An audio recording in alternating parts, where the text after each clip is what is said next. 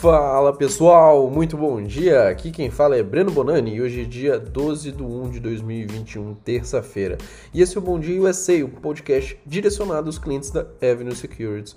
Vamos falar do fechamento de segunda. Os mercados americanos encerraram ontem em queda, com os investidores avaliando as possíveis novas rodadas de estímulos. A recuperação em face da turbulência política que está acontecendo lá nos Estados Unidos, né, e de uma pandemia que ainda continua persistindo, levantou aí preocupações de que os investidores né, estavam muito otimistas, estavam otimistas demais. Sendo assim, o Dow Jones fechou com queda aí de 0,29%, o S&P 500 fechou com queda de 0,63% e o Nasdaq fechou com queda de 1,25%. Do lado de setores, na segunda a gente teve destaque para petróleo XLE com uma alta de 1,59% e bancos XLF com uma alta de 0,39%. Já na ponta negativa, a gente teve Biotex XBI com a queda de 1,04% e Utilities XLU com a queda de 0,95%. Agora, partindo para a economia, no dia de ontem a gente não teve nenhum dado relevante. E do lado do dólar, na segunda, o dólar ele fechou em alta, cotada 5,50, uma alta de 1,69%.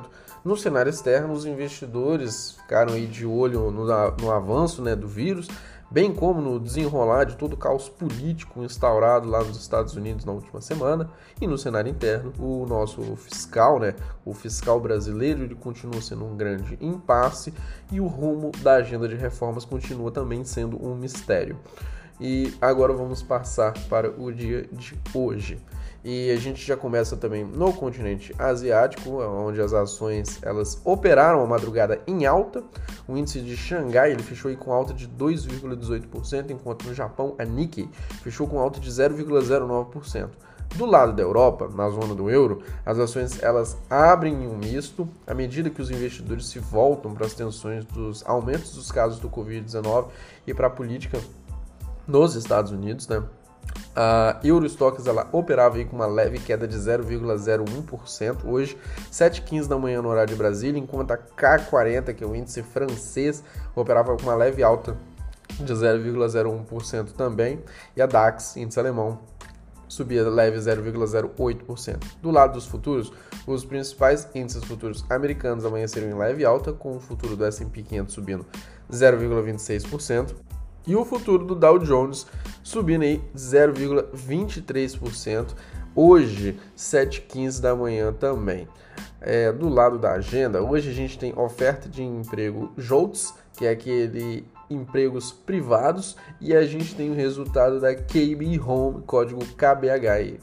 E vamos para destaque de ativos, que é aquilo que realmente nos interessa. Hoje a gente tem três destaques aqui para comentar com vocês. Já começo com a prévia de uma varejista, tá?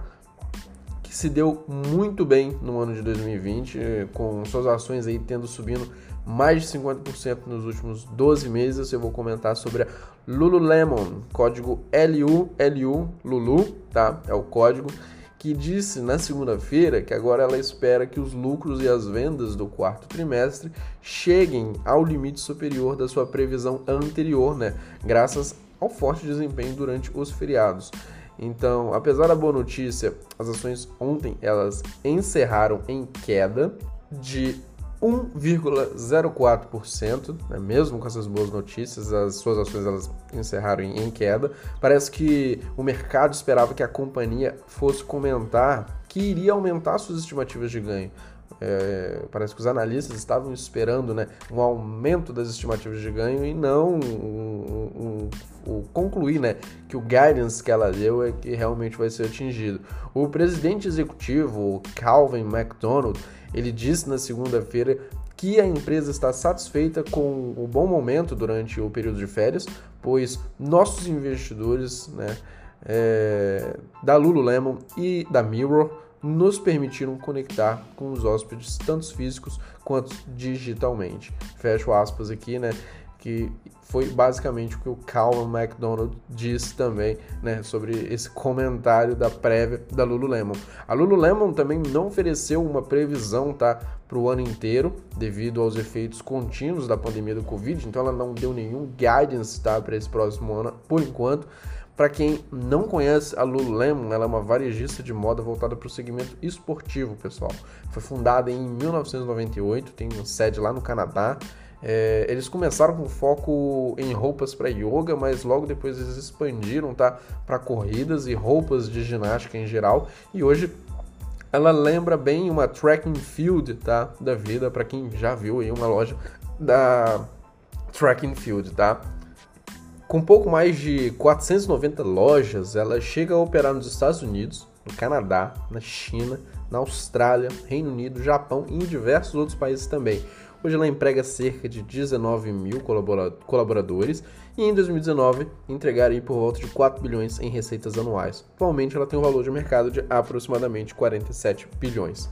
Agora eu vou para próximo, próximo destaque aqui do nosso dia, que é Apple e Hyundai vão assinar aí um acordo de parceria ainda este ano. A Hyundai Motor e a própria Apple, né, código AAPL, planejam aí assinar um acordo de parceria para carros elétricos autônomos até março, tá? E iniciar a produção já em 2024 nos Estados Unidos, informou o jornal local, o Korea é, IT News no domingo. As ações da Hyundai subiram mais de 20% aí, enquanto as da Apple né, teve uma leve valorização de 0,83%. Segundo o último relatório divulgado por eles, pelas duas companhias, né, a dupla planeja construir carros na fábrica da Kia Motors, na Georgia, ou investir né, é, em conjunto em uma nova fábrica nos Estados Unidos, com o plano de produzir aí 100 mil veículos em 2024, numa planta proposta com uma capacidade anual para 400 mil veículos. O relatório ele ainda afirma que a Hyundai e a Apple planejam lançar uma versão beta dos carros, né, já no próximo ano. Vale lembrar que a Kia Motors é uma afiliada da própria Hyundai Motors também. Essa notícia ela vem logo depois da Apple avançar mais um pouco com a sua tecnologia de automóveis autônomos e da sua possível bateria própria e inovadora, segundo a própria companhia também, né, para 2024. Agora, por último, vou comentar o resultado da Carnival Corporation, código CCL, ela apresentou o seu quarto trimestre de 2020. Vale ressaltar, pessoal, que essa companhia essa companhia, pessoal, ela foi comentada pelo Guilherme Zanin, tá, tá no próprio Instagram dele, tá no meu Instagram, tá no Instagram da Avenue também, tá? Ele fez esse comentário ontem, continua hoje ainda lá nos stories, então quem quiser também, né, dar uma olhada lá nos stories depois do no Instagram da Avenue e já vai também te direcionar para o Instagram do Guilherme Zanin, tá? Fique, fiquem à vontade. E eu já peço desculpa também, porque eu acho que agora, nesse finalzinho aqui do, do áudio, deve estar tá entrando algum barulho de obra. Meu vizinho, de muro mesmo, é, ele já tá, acordou já fazendo uma obra aqui. Provavelmente deve entrar no podcast. Infelizmente, peço desculpas, coisas ainda que estamos vivendo no home office. Mas vamos lá, o que interessa, o resultado da Carnival Corporation, que chegou a cair 2,4% também, né? Após o report dela, tá?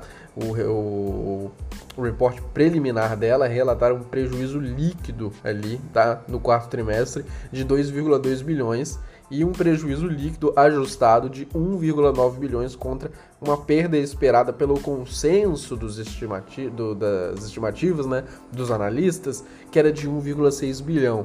Então, o prejuízo dela veio pior do que o esperado, tá? A empresa ela encerrou o trimestre também com 9,5 bilhões em dinheiro né, e equivalentes. A taxa de consumo de caixa no trimestre foi de 500 milhões de dólares, um pouco melhor do que o esperado. Fazendo uma conta simples também, né, no ritmo do consumo atual da empresa, ela consumiria o caixa dela total em 19 trimestres, ou mais ou menos aí, né, 4 anos, demonstrando uma certa folga no caixa, apesar do impacto da crise nas suas vendas, tá? A empresa ela acelerou a retirada de 19 navios menos eficientes, dos quais 15 já deixaram a frota. A Carnival espera que a capacidade futura dela seja reconstituída aí de forma gradual ao longo dos próximos anos, com a retirada de capacidade da sua frota antiga, né, e atrasos nas entregas de novos navios para conter os custos fixos das novas aquisições ainda com baixa demanda. O saldo total de depósito de clientes que fizeram uma pré-reserva né, com a empresa em 30 de novembro de 2020 era de 2,2 bilhões, uma queda de 10% em comparação com o saldo total de depósitos de clientes de 2,4 bilhões em agosto. O presidente e CEO da Carnival, o Arnold Donald, ele observou que a tendência de reservas não ter caído tanto ao longo deste período afirmam aí, né, a forte demanda fundamental é, pelas suas marcas, o que facilitará a retomada escalonada e apoiará ainda o crescimento de longo, de longo prazo né, da empresa, segundo o próprio CEO. Para quem não conhece a Carnival Corporation, ela é uma compra é uma companhia aí, né, anglo-americana que realiza cruzeiros marítimos, então é uma companhia do setor né, de turismo voltado para viagens, sendo que ela é a maior do mundo em seu ramo. E as suas sedes né, ficam em Miami, e em Londres. A empresa é formada aí por 10 companhias de navegação que chegam a operar cerca de 101 navios, que tem capacidade para transportar 200 mil passageiros, atendido né, por 70 mil tripulantes também. A empresa aí tem um valor de mercado de 21,7 bilhões de dólares, sendo que caiu 59% no ano né? É, e é isso, eu estou falando do ano passado, devido à crise do coronavírus, né? Ter fechado o mercado, todo o isolamento social, as pessoas adiaram, né? Ou foram impedidas, obviamente, de viajar. Sendo assim, ela é uma das companhias que seguiu aí sendo uma das mais impactadas em 2020. Pessoal, eu vou ficando por aqui, tá? Desejo a todos aí uma ótima terça, uma ótima semana.